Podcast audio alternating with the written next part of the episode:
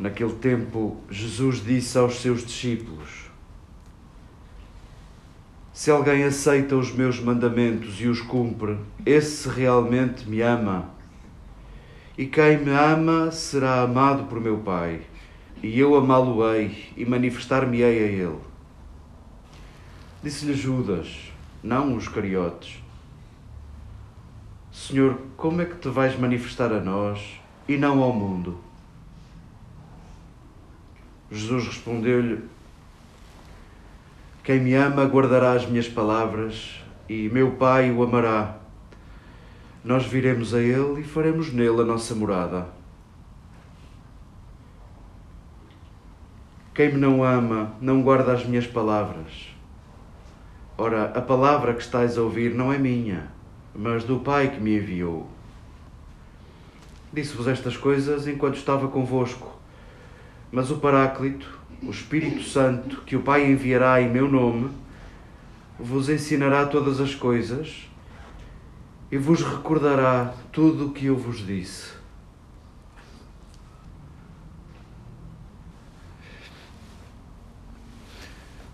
Queridas irmãs, queridas amigas, acolhamos com toda a ternura e todo o coração este parágrafo do Evangelho de João, do capítulo 14 do Evangelho de João, acolhamos cada dica que João coloca na boca de Jesus para os seus leitores, para os que buscam Jesus.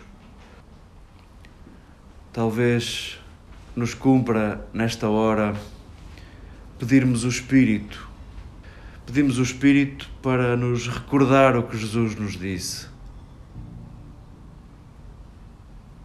possa ser esse o pedido da nossa oração hoje.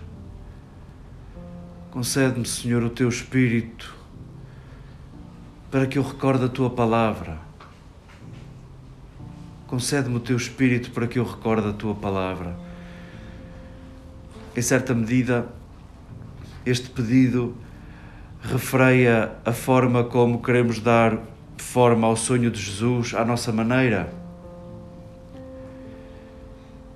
escutávamos que Judas, não os cariotes, estava confuso. Como é que tu te vais manifestar a nós e não te manifestas inequivocamente ao mundo inteiro? Mas o outro Judas, os cariotes, também não pensava muito diferente. Ele que queria precipitar a forma como Jesus se ia manifestar como Messias, inequívoco, aquele que vinha derrubar o poder político e religioso, o que iria expulsar Roma daquela terra, o que viria a esmagar inimigos. E curioso, Jesus parece, do início ao fim, parece que rejeita tudo o que cheira a triunfalismo.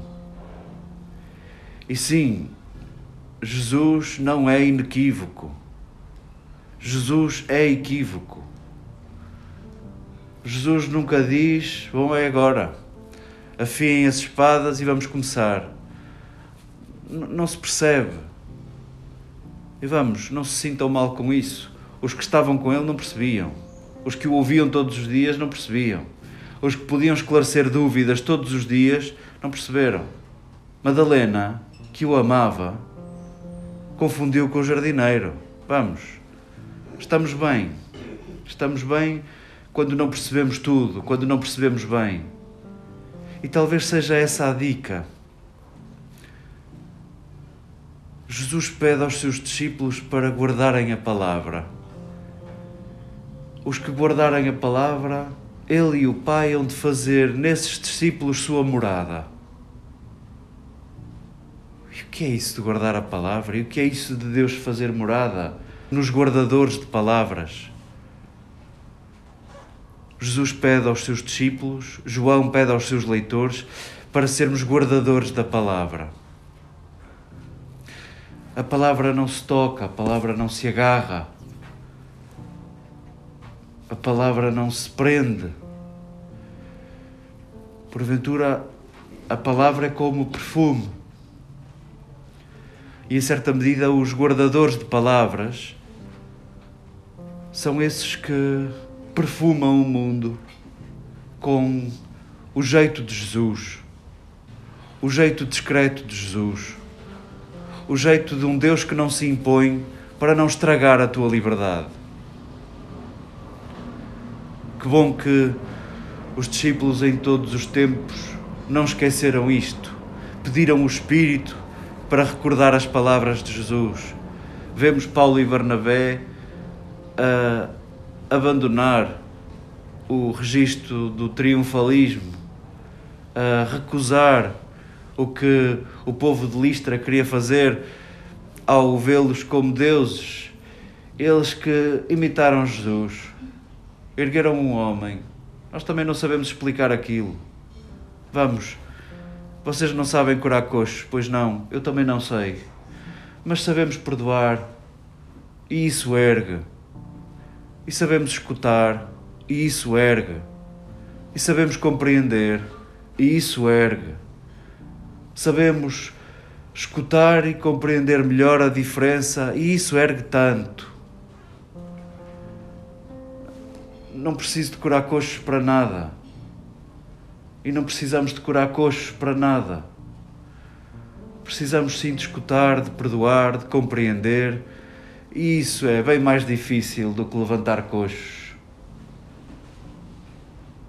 Possa esse ser o nosso registro, possa ser essa forma como perfumamos o mundo, possa ser essa a forma como guardamos a palavra de Jesus, a forma como não nos esquecemos do que Ele nos disse.